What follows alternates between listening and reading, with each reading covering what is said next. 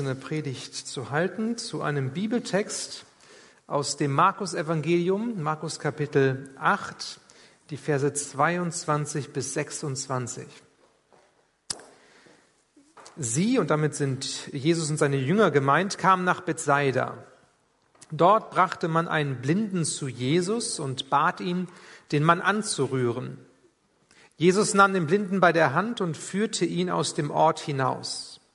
Er benetzte ihm die Augen mit Speichel, legte ihm die Hände auf und fragte ihn, siehst du etwas? Der Mann blickte auf und erwiderte, ich sehe Menschen, sie gehen umher, aber sie sehen aus wie Bäume. Da legte Jesus ihm noch einmal die Hände auf die Augen, nun konnte er deutlich sehen. Er war geheilt und konnte alles klar erkennen. Geh nicht in den Ort zu den Leuten, sagte Jesus und schickte ihn nach Hause. Bethsaida war ein Ort ähm, oder ja ist ein Ort am See Genezareth, ähm, wo Jesus schon öfter durchspazierte und wo er bekannt war zu diesem Zeitpunkt in seinem Dienst. Aus Bethsaida kamen zum Beispiel Petrus, Andreas und auch Philippus, seine Jünger, ähm, die sind da groß geworden, die hatten da ihr Fischereigeschäft ähm, und waren jetzt mit Jesus unterwegs. Und Bethsaida war auch der Ort, der am nächsten war zu, der, zu dem Wunder von der Speisung der 5000. Kurz vorher wird berichtet, dass Jesus äh, die Menschenmassen angezogen hat und dann an der Seite von dem See haben sie sich dann gelagert und dann hatten sie Hunger und 5000 Menschen haben dann Essen bekommen durch wenige Brote und wenige Fische, weil Jesus dieses Essen vermehrt hat. Und ich kann mir vorstellen, dass ganz, ganz viele Leute aus Bethsaida mit dabei waren bei dieser Gruppe von 5000, dass sie dieses Wunder miterlebt haben, dass sie gemerkt haben, boah, krass, was, was Jesus alles tun kann und wie, wie groß er ist und ähm, ja, dass er von Gott kommt. Aber da war auch dieser Mann, dieser Blinde aus Bethsaida, der vielleicht war er mit dabei gewesen bei dieser Wundergeschichte, vielleicht wurde er mitgenommen, vielleicht musste er aber auch einfach im Dorf bleiben und musste das Nachsehen haben, während die Massen weggegangen sind. Wie auch immer. Auf jeden Fall wurde er nicht verändert durch das Wunder der Speisung. Er blieb immer noch blind ähm, und war zu dem jetzigen Zeitpunkt eben auch noch blind. Bethsaida war ein Ort, ähm, wo Jesus ein- und ausging. Man kann sagen, ja, es war irgendwie so eine, so eine fromme Gemeinschaft da irgendwie. Ich habe gedacht, ja, das trifft auch auf uns Christen manchmal zu, dass man in einer frommen Gemeinschaft sein kann und dass man trotzdem irgendwie blind bleiben kann. Also Jesus kann ähm, durch unsere Straße gehen, das heißt aber trotzdem nicht, dass wir eine persönliche Begegnung mit ihm haben. Jesus kann hier im Gottesdienst etwas tun, das heißt aber nicht, dass er an dir was tut, wenn du es nicht willst. Mm. Es kann sein, dass dieser Blinde bei diesem Mega-Event war, wo die 5000 Leute satt wurden. Das heißt aber nicht, ähm, dass er selbst dadurch irgendwie verändert wurde. Also man kann einerseits dabei sein und andererseits kann man nicht so dabei sein. Ähm, es ist kein Automatismus. Und vielleicht bist du hier auch in der Gemeinde und du bekommst Dinge mit von anderen Personen, wie Gott mit anderen Personen unterwegs ist, das ist aber kein Automatismus, dass es bei dir jetzt auch so ist. Die Frage ist, wie stellst du dich dazu und öffnest du dich dafür? Suchst du das? Willst du das? Hast du eine Sehnsucht danach, dass Gott auch dein Leben berührt? Ich finde interessant hier, dass in dem Markus-Evangelium Jesus über das Thema Blindheit und, und Sehen und Nichtsehen spricht in diesem Kapitel, nicht nur an dieser Stelle, sondern auch kurz vorher. Da gibt es die Situation, dass die Jünger von Jesus, nachdem diese Speisung der 5000 passiert ist, sind sie auf dem Boot, auf dem See unterwegs und ähm, stellen fest, oh, wir haben wieder kein Brot eben erst das Speisungswunder passiert und jetzt kein Brot. Und dann unterhalten sie sich ja, wie kommen wir jetzt wieder an Brot? Ähm, und Jesus, er kriegt das dann mit in dem Boot und er tadelt sie daraufhin und hat dann eine recht klare Ansage und die lese ich uns mal vor aus dem 17. und 18. Vers. Als Jesus merkte, was sie beschäftigte, sagte er, warum macht ihr euch Gedanken darüber, dass ihr kein Brot habt? Versteht ihr immer noch nichts? Begreift ihr denn gar nicht? Sind eure Herzen so verschlossen? Ihr habt doch Augen, könnt ihr nicht sehen? Ihr habt doch Ohren, könnt ihr nicht hören? Also ganz interessant, da sind die Jünger, die mit Jesus unterwegs sind und die haben gerade dieses Megawunder erlebt, wo ganz viel Brot war. Und sie wussten, dass Jesus dieses Brot vermehrt hat. Und jetzt sind sie, ich sag mal, ein paar Stunden später unterwegs, haben wieder Hunger, haben wieder kein Brot und denken jetzt nicht, im Vertrauen, hey, wir haben ja Jesus im Boot, ähm, der wird schon wieder dafür sorgen, mal gucken, wie er das macht, sondern sie, sie fragen sich ja, und jetzt müssen wir wieder irgendwie gucken und wir haben kein Brot und sie sind wieder voller Sorge und äh, Zweifel und wissen nicht, wer sie versorgt. Und da sagt Jesus, hey, ihr seid blind. Ihr seid irgendwie blind drauf. Könnt zwar mit den Augen sehen, aber im Herzen seid ihr blind. Und das ist eine spannende Geschichte. Wir können also mit Jesus unterwegs sein, wie die Jünger damals, aber wir können irgendwie auch blind sein für vieles und für manches, was Gott tun möchte. Ähm, und, und äh, da sensibilisiert Jesus seine Jünger und er sagt, Mensch, ich wünschte mir, dass ihr sehen würdet, dass ihr offene Augen hättet für das, was ich tun will und für das, wer ich bin. Manchmal sind wir blind für die Perspektive Gottes in unserem Leben. Wir, wir leben irgendwie so dahin, ja, so ganz normal im Alltag, wir machen unser Ding, aber wir haben keine Perspektive für das, was Gott eigentlich tun möchte in unserem Leben und durch unser Leben. Da sind wir blind. Manchmal sind wir blind für die Versorgung Gottes. Ja, anstatt ihm zu vertrauen, da, da versuchen wir selbst irgendwie klarzukommen und, und an Geld zu kommen und irgendwie unseren Kopf einzusetzen, manchmal auch irgendwie halblegale Wege zu finden, wie wir irgendwie materialistisch uns aufpäppeln könnten, anstatt Gott zu vertrauen, dass er das schon machen wird und dass er uns versorgt und dass wir keinen Mangel haben werden. Und manchmal sind wir blind für Gottes Möglichkeiten in unserem Leben. Wir denken, Mensch, so wie ich bin, so muss ich bleiben. Da ist Hoffnungslosigkeit da und man kommt immer wieder an die gleichen Grenzen, an die gleichen Schmerzpunkte und denkt, okay, ich habe halt Pech gehabt. Mal schauen. Ähm, anstatt Gottes Perspektive einzunehmen und die Augen aufzukriegen und zu sehen, hey, Gott hat andere Möglichkeiten als meine begrenzten Möglichkeiten. Also Gott möchte uns immer in, in, in das Sehen hineinführen. Er möchte uns aus der Blindheit herausholen. Ähm, und das hier auch im ganz übertragenen Sinne. Voraussetzung für diesen neuen Weg ist, dass wir selbst erkennen, ich habe nicht den Durchblick. Also, dass ich erkenne, ich bin ja irgendwie noch blind. Ich, ich brauche Jesus noch einmal. Ich, ich brauche mehr von ihm. Das ist, glaube ich, der Anfangspunkt für so einen Weg, um heil zu werden. Ich habe die Predigt mit dem Titel überschrieben, Heil werden. Die Situation ist jetzt so, dass der Blinde von irgendwelchen Leuten zu Jesus gebracht wird. Sie wissen, Jesus ist derjenige, der kann etwas verändern. Jesus ist derjenige, der hat, der hat Power, der hat sich schon bewiesen. Ähm, das ist der Wundermann. Ähm, und sie haben Hoffnung für diesen Blinden.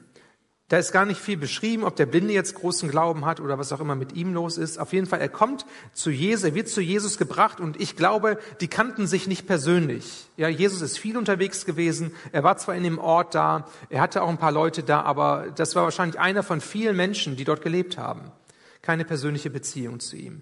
Und trotzdem ist es so, als dann der, der Blinde zu Jesus gebracht wird und die beiden sich begegnen, und Jesus ihm dann seine Hand hinhält und ihn nimmt, da macht der Blinde mit.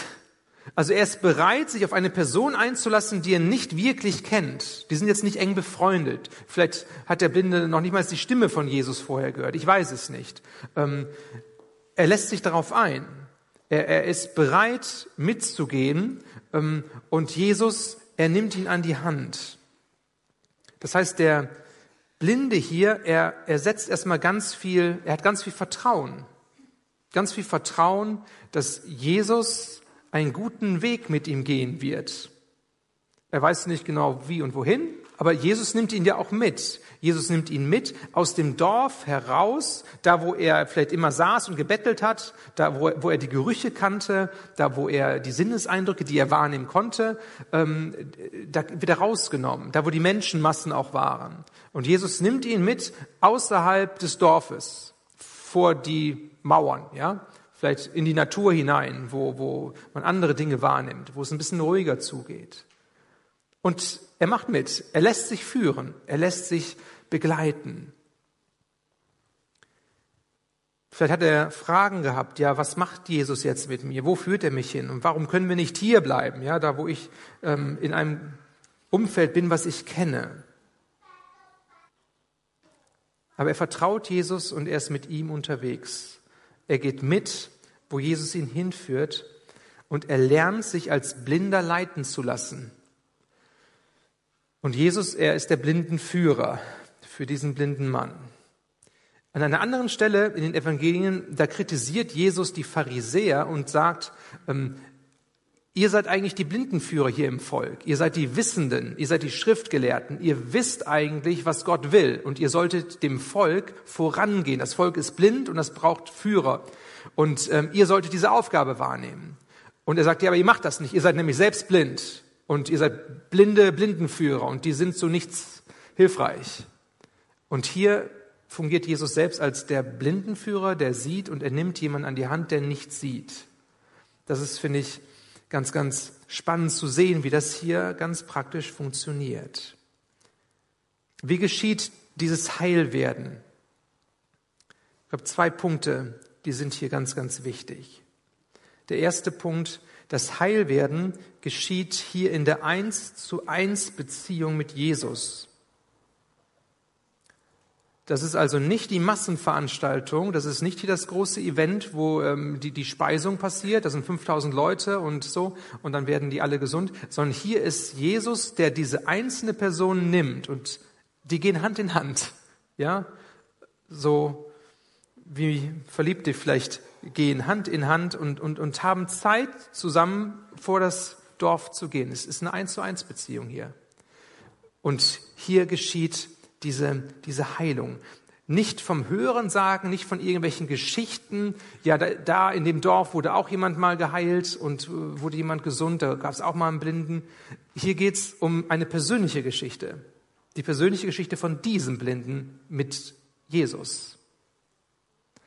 Es geht hier auch nicht um Wissensansammlung. Also es geht hier nicht darum, praktisch so ein Handbuch zu haben, ähm, wo man jetzt liest, ähm, aha, guck mal, äh, wie werde ich als Blinder gesund und dann, dann kann man das alles abhaken und so funktioniert das, sondern es ist eine persönliche Geschichte, es ist ein persönlicher Weg von diesem Blinden mit seinem Herrn. Das ist der erste Punkt. Der zweite Punkt ist, den ich hier entdecke, dass der Blinde aus seiner gewohnten Umgebung herausgenommen wird von Jesus, dass er also Altes und Gewohntes zurücklässt und zurücklassen muss.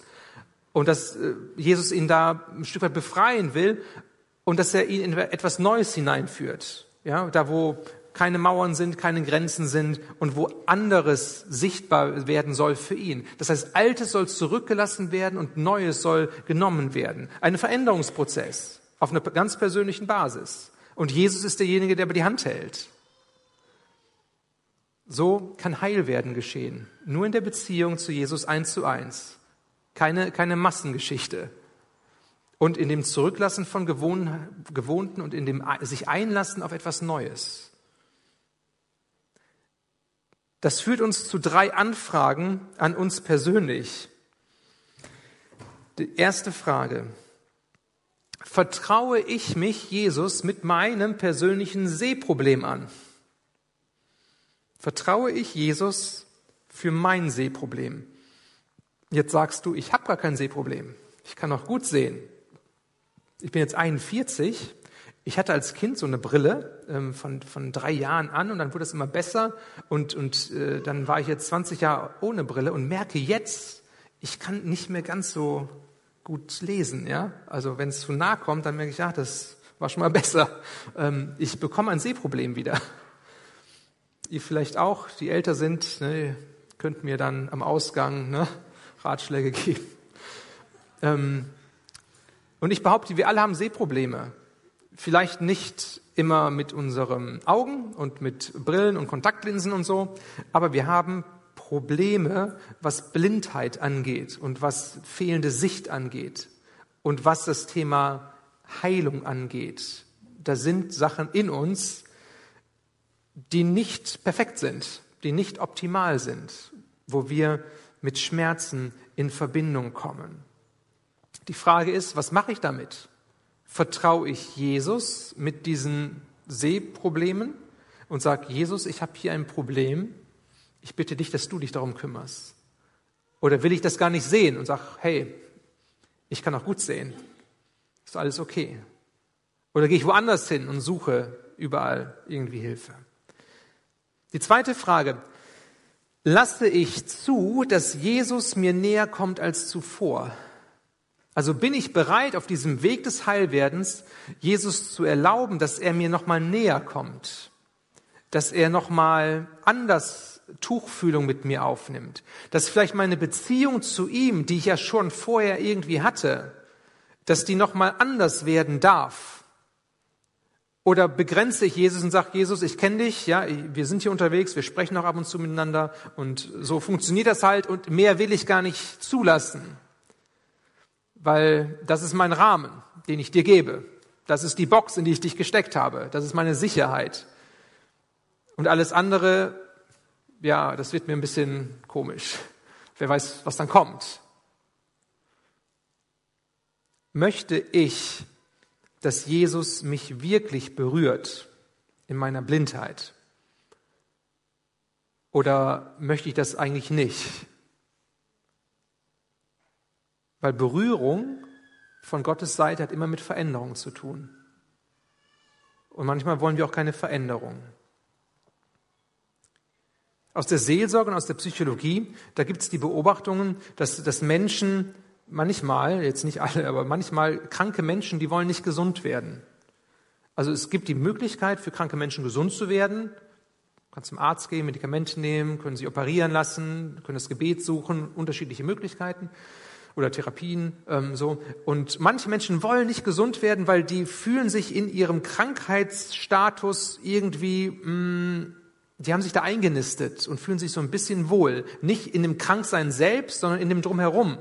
Dass sie Aufmerksamkeit bekommen, dass, dass da ähm, Leute sind, die, die immer nachfragen und kümmern und, und also man hat eine Sonderrolle als Kranker. Und man muss auch keine Verantwortung dann übernehmen. So. Das ist eine interessante Beobachtung. Und so glaube ich auch in unserem geistlichen Blindsein, da wo wir stehen, manch, manchmal wollen wir gar nicht gesund werden. Wir sind vielleicht zufrieden, wir sind bequem manchmal und sagen, so schlimm ist nicht, ist schon okay.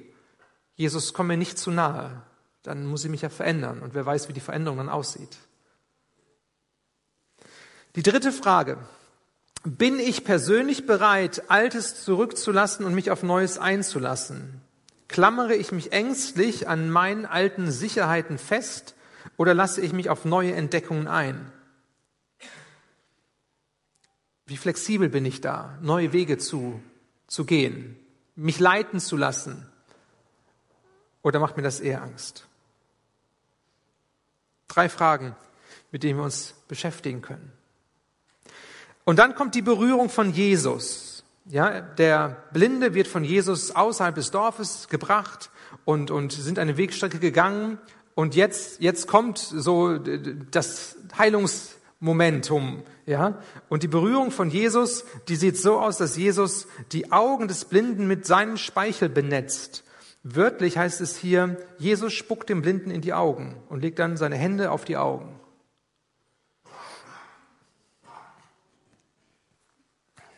Ist gut? Seid ihr dabei? Stell dir vor, wir haben hier Gottesdienst, haben wir eh, ne, müsst ihr euch gar nicht vorstellen, und dann Aufruf und du hast Ohrenschmerzen und kommst dann nach vorne mit deinen Ohrenschmerzen und ich darf mit dir beten. Und du machst die Augen zu in der Erwartung, dass der Herr dich berührt. Und, und ich spuck dir richtig in die Ohren und dann ne, wird ein bisschen da noch gemischt und gerieben und so.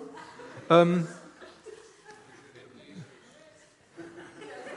ich bin nicht Jesus. Ja, stimmt. Aber was würdest du machen, wenn ich das so machen würde? Wie würdest du reagieren? Also ich schätze, da wäre keiner begeistert. Ja, also Leute, die begeistert sind, da wäre auch was krank, glaube ich. Ne? Ähm, also die meisten wären geschockt, wenn sie sagen, hey, was geht denn hier ab, ja? Ähm, oder äh, ja, vielleicht werden die auch dann so überrascht und du würdest mir eine klatschen und sagen, was geht, mach das nicht, ne? Oder du würdest dich sofort wieder auf deinen Platz setzen und sagen, okay, hier eine Grenze überschritten, du bist mir, bist mir zu nahe gekommen, ne, sowas will ich nicht. Ähm, vielleicht wirst du rausrennen und nie wiederkommen. Vielleicht wirst du ähm, nach Hause gehen und äh, den Ältesten einen Brief schreiben, was ist das denn für ein Pastor, was macht er für komische Sachen. Ähm, ganz verschiedene Möglichkeiten, die sich da auftun. Vielleicht, vielleicht würdest du aber auch sagen oder handeln, dass, dass du denkst, okay, das Mittel ist jetzt nicht mein Mittel der Wahl, aber wenn es jetzt irgendwie hilft und wenn, wenn Gott das gebraucht und danach meine Ohrenschmerzen oder meine Taubheit weg ist, dann nehme ich das gerne ähm, und kann danach duschen gehen und dann ist alles wieder gut.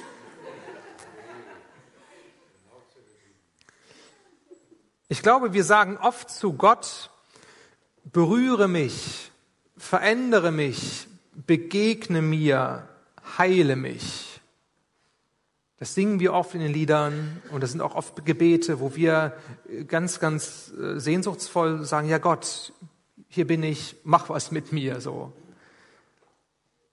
Und dann haben wir schöne Vorstellungen, ja, wie das passiert, so dass, dass Gott irgendwie liebevoll seine Hand auf unsere Schulter legt und komm, jetzt bist du verändert und ja, ich spüre es auch, es fühlt sich gut an und so. Wir haben unsere Vorstellung, wie das passieren müsste, diese Handlung Gottes an uns. Und wenn Jesus dann mit seinem Speichel kommt, dann sind wir geschockt und steigen vielleicht aus und sagen, oh, das, so war das nicht abgesprochen. Ich wollte, ich wollte nur meine Blindheit loswerden, ich wollte aber nicht hier mit Speichel und so. Nee. Verstehen wir? Wir, wir wollen Gott oft unsere, unsere Wege und Mittel vorschreiben und sagen, Gott, das, das ist mein, mein Weg, den ich dir gebe, ähm, nimm ihn und mach das so, wie ich mir das wünsche. Und wenn nicht, dann sind wir nicht auf diesem Weg. Also dann, dann ist das ganze Thema für uns schon vorbei. Aber Gott ist Gott, Gott ist anders. Wenn wir zu Gott kommen und ihn bitten, dass er uns berührt, dass er uns erneuert, dass er uns heilt, dann wählt er das passende Mittel, damit das geschieht und nicht wir. Und die Mittel gefallen uns nicht immer so, sind manchmal gewöhnungsbedürftig fühlen sich nicht immer ganz so toll an. Unsere Aufgabe in diesem Weg ist, Gott zu vertrauen, dass er, dass er drin ist in der ganzen Geschichte, dass er uns berührt, tatsächlich berührt, dass er uns heilt und dass er zu seinem Ziel kommt. Dass wir ihm vertrauen, auch wenn wir nicht alles verstehen. Ich verstehe immer noch nicht, warum er den Speichel genommen hat. Du kannst Kommentare lesen, gibt es dann unterschiedliche Auslegungen, ja, hier und so. Ne? Ich, keins überzeugt mich, ich weiß es nicht. Und der weiß es wahrscheinlich auch nicht. Aber er wurde geheilt. Nachdem Jesus den Blinden berührt hat, da fragt er ihn, ob er etwas sieht. Und der Kranke, der sieht tatsächlich ein bisschen was. Er kann in der Ferne nämlich Menschen erkennen. Die sehen aus wie Bäume. Also hat jetzt nicht da den kompletten Durchblick, behaupte ich mal. Der bräuchte noch eine richtig starke Brille ähm, oder Kontaktlinsen oder eine OP oder so. Ähm, aber er sieht mehr als vorher. Ja, er, er sieht Farben, er sieht Helligkeit, er sieht Umrisse, Schatten, wie auch immer. Also es hat sich nach der Berührung von Jesus etwas zum Positiven verändert. Aber es ist noch nicht wirklich gut. Da geht also noch was, da ist noch Luft nach oben, das ist noch nicht das Optimum. Und dann wird Jesus noch einmal tätig und er legt ihm wieder die Hände auf, ja, auf die Augen und äh, nach dem zweiten Mal kann er dann richtig sehen. So wie es sein soll, wie er sich das gewünscht hat. Er ist komplett wiederhergestellt, er ist wirklich geheilt. Ich finde, das ist eine interessante Situation. Ja? Ähm, übrigens die einzige in den Evangelien, wo das so beschrieben wird, äh, dass das Wunder nicht sofort passiert, sondern dass es in diesen zwei Stufen sich vollzieht. Eine Frage, die mir gekommen ist, wie kann es sein, dass der Sohn Gottes einen Kranken berührt, um ihn zu heilen, der aber nur zum Teil geheilt wird beim ersten Mal? Also ich meine, das ist Jesus. ja, hat den Heiligen Geist, der hat schon andere Kranke geheilt, der wirkt große Wunder. Und jetzt hier in dieser Situation ist der Blinde und Jesus berührt ihn mit dem Speichel so ein bisschen dabei. Und ähm, äh, das Wunder ist durchdringt noch nicht alles. Also irgendwie ist er noch halb krank. Ich meine, wenn das einer von uns machen würde, ja, so wir würden mit Leuten beten und und ähm, das Wunder wird sich jetzt nicht sofort einstellen, ein bisschen Besserung wäre schon da, da haben wir Verständnis dafür, ne? So sagen wir, hey, schon, schon mal gut. Ne? Aber bei Jesus hätte ich jetzt so als Bibelleser und so, ich hätte erwartet, das klappt jetzt auch sofort, 100 Prozent. Hier irgendwie nicht, komisch. Ich finde auch interessant, dass Markus, der dieses Evangelium geschrieben hat, Markus war ein, ein ähm, Jünger von Petrus, also der war nicht direkt dabei, aber Petrus war dabei und Petrus, vielleicht wollte der nicht so viel schreiben, aber Markus hat dann das Evangelium aufgeschrieben, so im Namen von Petrus. Ähm, und dass dieser Wunderbericht hier hm, nicht irgendwie abgekürzt wurde. Also es macht sich ja irgendwie auch besser, ähm, wenn das Wunder sofort passiert und nicht irgendwie so eine Zwei-Stufen-Geschichte da noch eingebaut ist. Kann man auch ein bisschen Platz sparen, wenn man das komprimiert. Wäre auch nicht falsch gewesen. Ne? Das Ergebnis wäre dasselbe gewesen. Der Mann ist geheilt und alle jubeln und so, alles ist gut. Aber hier wird beschrieben, wie es wirklich war. Zwei Stufen Wunder. Beim ersten Mal hat es nicht so richtig geklappt. Hm. Die erste Feststellung, die ich machen möchte, ist folgende. Gottes Heilungsgeschenke kommen mal als spontanes Wundergeschenk zu uns können aber genauso als Heilungsprozess zu uns kommen und sich über kürzere, kürzere oder längere Zeit hinziehen. Okay? Mal so, mal so. Und ohne Wertung. Das eine ist nicht besser als das andere, sondern es sind unterschiedliche Wege, die Gott geht. Vielleicht wartest du in deinem Leben immer auf das spontane Wunder und denkst, hier, ich bin krank, ich bin blind, ich habe ein Problem in meinem Leben und alles, was du erwartest, ist, dass Gott auf dein Gebet mit einem spontanen Wunder reagieren müsste, dass das Problem im Nu gelöst werden könnte. Heute zum Beispiel im Gottesdienst. Und dann gehst du nach Hause und das Problem ist gelöst. Super. Und das ist immer die Hoffnung. Und das ist das Bild, was du im Kopf hast, wie Gott wirken müsste und wie es richtig wäre.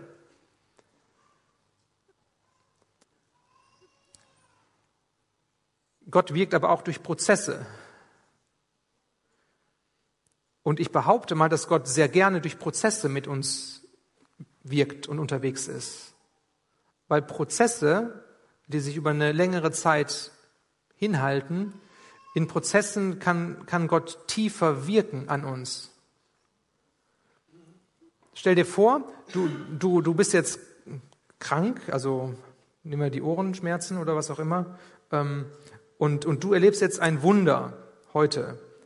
Aufruf, Wunder, in zwei Minuten ist alles erledigt. Du hast Gott erlebt, was super ist, und kannst Gott Danke sagen, und, und das ist ein starker Moment in deinem Leben. Aber ich behaupte jetzt mal, dass sich in den zwei Minuten deine Beziehung zu Jesus jetzt nicht, nicht wahnsinnig vertieft hat. Also in der Zeit hast du nicht viel mit Jesus vielleicht geredet und, und äh, Jesus hm, war gar keine Zeit dafür da. Also es ist ein anderer Prozess. Es ist ein kurzer, knackiger Prozess. Es ist ein Erlebnis, was du mitnimmst, was gut ist, und da kannst du auch eine Zeit lang von zehren, aber es hat dein Leben vielleicht jetzt nicht durchdringend verändert. Vielleicht. Wenn du durch einen Prozess gehst, dann, dann ist das ja, man, man geht eine Wegstrecke gemeinsam. Man ist im Gespräch. Ähm, Gott handelt an einem. Ähm, man hat Fragen, man hat Zweifel. Man muss sich irgendwie finden. Ähm, Gott führt in die Tiefe. Er, er nimmt das Wort Gottes und, und hält es einem hin und das Wort Gottes wird lebendig für einen. Andere Personen sind da, die einem helfen auf diesem Weg. Es ist komplexer, es ist ein komplexeres Geschehen, was uns in der Tiefe mehr verändert. Und das ist, glaube ich, der Grund, warum Gott manchmal solche Prozesse mit uns geht, obwohl wir uns das Wunder wünschen. sofort. Weil Gott weiß, dass wir als Menschen in der Beziehung mit ihm in Prozessen unterwegs sind und dass wir das brauchen, dass wir in die Tiefe geführt werden, auch durch solche Zeiten hindurch. Sei also offen für einen anderen Weg und für einen anderen Zeitplan als den deinigen. Weil ein Heilungsprozess ist nicht weniger wertvoll oder Gott gewirkt als ein Heilungswunder. Ist nur nicht ganz so spektakulär. Aber es macht was mit dir zum Positiven. Die Frage ist, hast du es auf deiner Agenda? Willst du das? Lässt du das zu? Oder bist du enttäuscht, wenn das Wunder nicht kommt und hältst das an Gott hin? Gott, schon wieder kein Wunder. Wo ist es denn? Aber in den Prozessen, da bist du selbst beteiligt auch und, und musst auch selbst was von dir da reingeben und es ist intensiver. Eine andere Frage, die hier noch auftaucht. Was hättest du eigentlich auf die Frage von Jesus geantwortet? Wenn da jetzt der, der Blinde ist und ähm, der erste Heilungsversuch von Jesus, der war jetzt nicht so mit Erfolg gekrönt. Und du bist jetzt der Blinde. Jesus fragt dich, und siehst du was? Wie ehrlich wärst du dann gewesen? Ich meine, da ist Jesus der Gottessohn, ja? Und, und er hat jetzt ein Wunder probiert und es ist halb gelungen. Sind wir dann vielleicht nicht in der Versuchung zu sagen, ähm, Jesus, ja, super, danke, alles, alles gut. Ähm, ich will dich nicht enttäuschen, so, ja.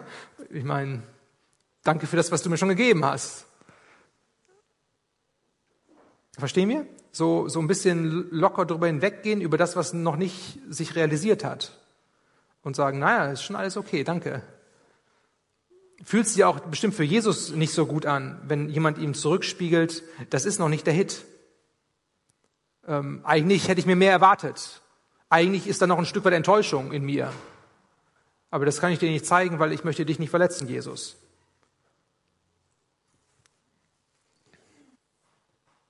Man kann natürlich auch sagen, tja, Jesus, das war wohl nix. Ist ja nicht so richtig doll, was du auf dem Kasten hast. Und dann bleibt man so in Bitterkeit stecken auf dem halben Weg und sagt, ja, also das können andere vielleicht besser.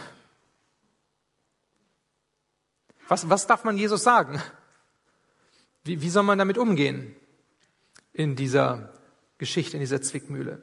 Ich finde ganz, ganz ähm, cool, wie dieser Blinde oder Halbblinde, ähm, wie der reagiert. Der ist offen und ehrlich und der sagt, was Sache ist. Der spielt nichts vor, der tut nicht äh, so, als ob es ihm besser ginge, als es eigentlich ist. Der, der fordert jetzt auch nicht ein von Jesus, ja, aber jetzt musst du noch einen drauflegen und so, sondern er sagt, hey, ich sehe, ja, ich sehe was, nämlich Menschen wie Bäume umhergehen, ist ja schon mal was.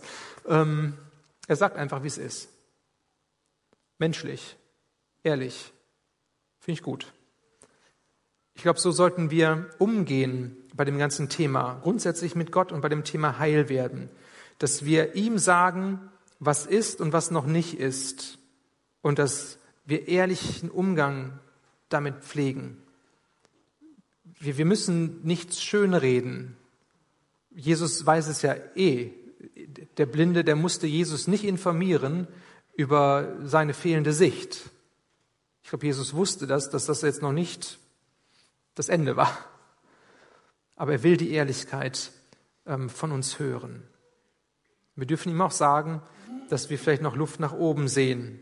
Wir dürfen ihm sagen, da wo wir Heilung brauchen, wo wir mehr sehen wollen, wo er uns mehr verändern soll, wo wir kranken, wo wir ihn brauchen. Das dürfen wir ihm sagen. Müssen wir nicht zurückhalten. Bemerkenswert ist aber noch eine ganz andere Sache, dass Jesus eigentlich jetzt derjenige ist, der ähm, sich für, für das Meer einsetzt. Also der, der Kranke, der sagt ja gar nicht, Jesus, ich will die komplette Heilung und ähm, wo ist das jetzt? Bitte streng dich noch mal richtig an. Sondern Jesus fragt und er kriegt die Antwort, es ist noch nicht gut. Und die Sehnsucht von Jesus ist jetzt, dass der Kranke aber ganz sieht. Dass der, dass der komplett wiederhergestellt wird. Das ist der Wunsch von Jesus, der hier herauskommt. Die Sehnsucht von ihm, dass der Kranke wirklich hier in die Fülle gebracht wird, was Gott eigentlich für ihn vorhat. Gott möchte unserem Leben gerne seine Fülle schenken. Und seine Erlösung, die soll sich ausbreiten in all unsere Lebensbereiche, bis in jeden Winkel, bis in jede Ecke, da möchte er hineinwirken. Und das ist seine, seine Sehnsucht danach, dass er uns berührt, ist immer größer als unsere Sehnsucht, dass unser Leben verändert wird. Also es, es kommt von Gott und Gott hat diesen, diesen Antrieb. Gott möchte nicht, dass unser Heilwerden auf halber Strecke stehen bleibt. Vielleicht bist du, bist du schon lange gläubig ähm, und, und sagst, ja, ich habe schon viel Gutes erlebt ähm, und, und ich habe erlebt, wie Jesus meine Sünden vergeben hat und ich habe äh, dieses und jenes mit Gott erlebt. Das ist gut, das ist richtig, aber vielleicht merkst du in deinem Leben an verschiedenen Punkten diese, diese Wundenpunkte, diese, diese Sachen, die noch da sind, ähm, wo du dir Veränderung wünschst, dann möchte Gott nicht, dass du jetzt einfach nur so da stehen bleibst, da wo du stehst. Und dass du dich zufrieden gibst mit dem, was es ist. Und, und irgendwie auch Frieden schließt damit und sagst, ja gut, ist halt nicht mehr drin und hat Jesus halt seine Kraft verloren oder so, sondern Gottes Sehnsucht ist immer, dass wir heil werden, dass, dass wir heiler werden in unserem Leben hier auf der Erde, bis wir eines Tages komplett heil sind in der Ewigkeit, in der Begegnung mit ihm. Okay? Aber egal wie alt du bist, egal welche, welche Sachen du schon erlebt hast mit dem Herrn, ähm, du bist noch nicht fertig. Da gibt es immer noch Punkte in deinem Leben, wo Jesus sagt, ähm, ich möchte dich nochmal berühren. Ich möchte dir nochmal begegnen. Ich möchte dich nochmal zu mir ziehen. Lass uns doch nochmal eine Wegstrecke gehen. Bist du bereit dazu? Ist mir die Frage. Bist du bereit dazu, dich von Altem loszulassen und wieder auf Neues einzulassen? Bist du bereit für Veränderung? In Philippa 1, Vers 6 kommt das deutlich heraus, was ähm, Gott will. Ich bin überzeugt, schreibt Paulus, dass der, der etwas so Gutes in eurem Leben angefangen hat, dieses Werk auch weiterführen und bis zu jenem großen Tag zum Abschluss bringen wird, an dem Jesus Christus wiederkommt. Also es geht nicht nur darum, dass wir jetzt einmal Gutes erlebt haben und dann warten wir nur einfach so auf den Tag der Vollendung und dann wird alles gut und in der Zwischenzeit müssen wir einfach so da nichts machen, sondern es geht um diesen Prozess, dass Jesus uns weiterführen will, dass er uns berühren will, dass Veränderung passieren darf. Schau also hin, was Gott Gutes getan hat in deinem Leben. Schau aber auch hin, da wo noch die Baustellen sind und da wo, wo Gott noch Luft nach oben hat in deinem Leben. Und halte ihm dein Leben hin. Sag, ja, so sieht's aus. Ich brauche dich. Berühre mich. Wo besteht in deinem Leben die Notwendigkeit, dass Jesus dich noch einmal berührt?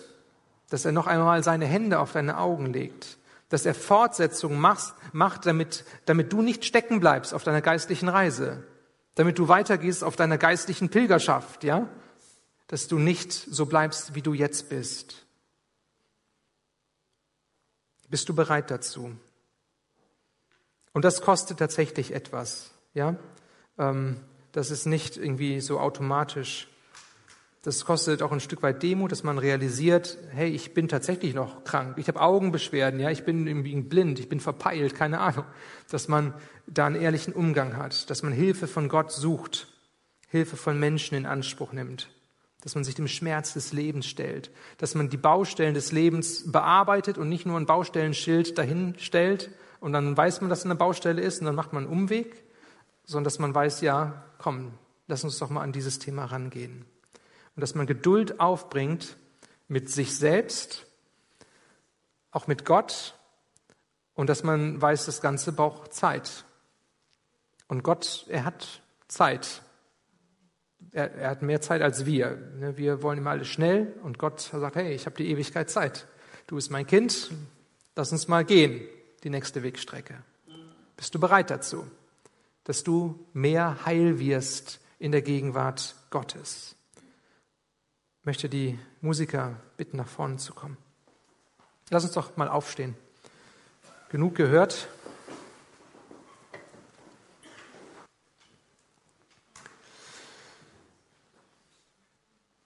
Ich glaube, dass, dass Gott so persönlich spricht ähm, in unser Leben hinein an solchen Punkten. Man liest so eine Geschichte, man hört eine Predigt und dann merkt man aber an verschiedenen Punkten, dass der Heilige Geist Dinge unseres Lebens anspricht, die kein anderer weiß. Das sind unsere Themen. Und auf einmal merkt man, ja stimmt, ah, die, die Sachen, die kommen auf einmal hoch. Und da legt Gott seinen Finger drauf. Und das ist immer eine Einladung von Gott, dass wir ihm das geben und dass wir sagen, Jesus, ja, berühre mich noch einmal neu. Komm mir nahe. Ich erlaube dir, dass du mir nahe kommen darfst. Ich brauche dich. Ähm, und vielleicht merkst du das gerade jetzt in der Predigt, gerade jetzt, wenn du da stehst, was das für Punkte sind. Dann lade ich dich ein, dass du einfach deine Augen schließt und dass du innerlich zur Ruhe kommst und dass du Jesus eine Antwort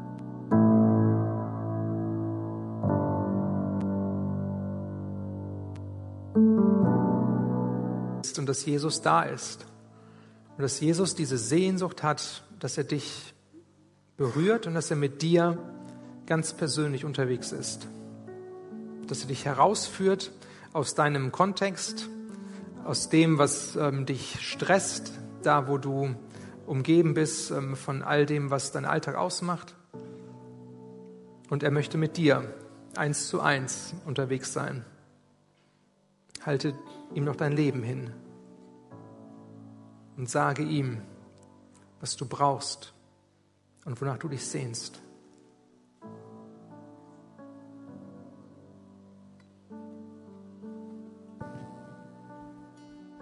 Halt ihm auch deinen Frust hin, deine Enttäuschung, da wo das Wunder ausgeblieben ist, da wo du ihn nicht verstehst. Vielleicht auch da, wo dir die Mittel, die Jesus gebraucht hat, nicht geschmeckt haben und du ausgestiegen bist.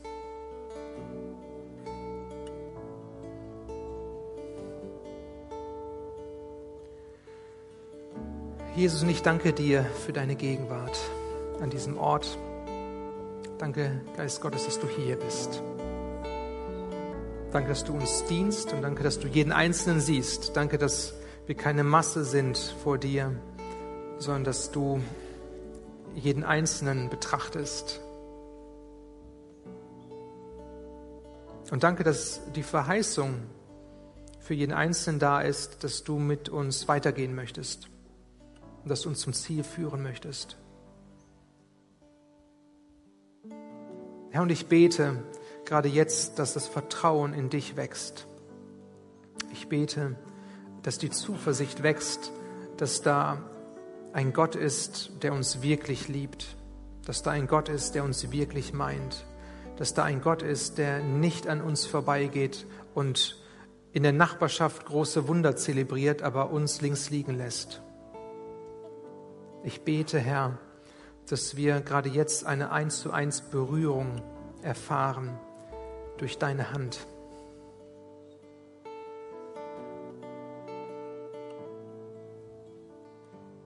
Jesus, ich bitte dich um deine Heilung. Heile du dein Volk.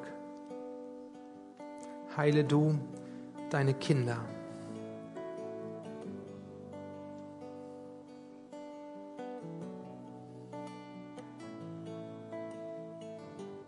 Mach uns bereit für die Wege, die du gehen möchtest. Lass uns nicht oberflächlich mit dir unterwegs sein sondern berühre du uns in der Tiefe unseres Lebens. Und diene uns durch deinen Heiligen Geist, wie wir es brauchen. Nicht wie wir es wünschen, sondern wie wir es brauchen.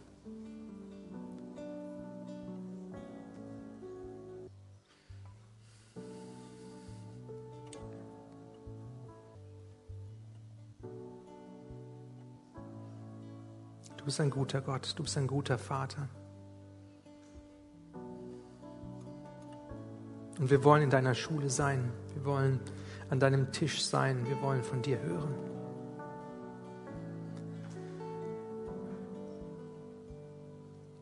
Vielleicht bist du hier und du, du wünschst dir, dass Personen mit dir beten und dass sie dich segnen für Prozesse in deinem Leben.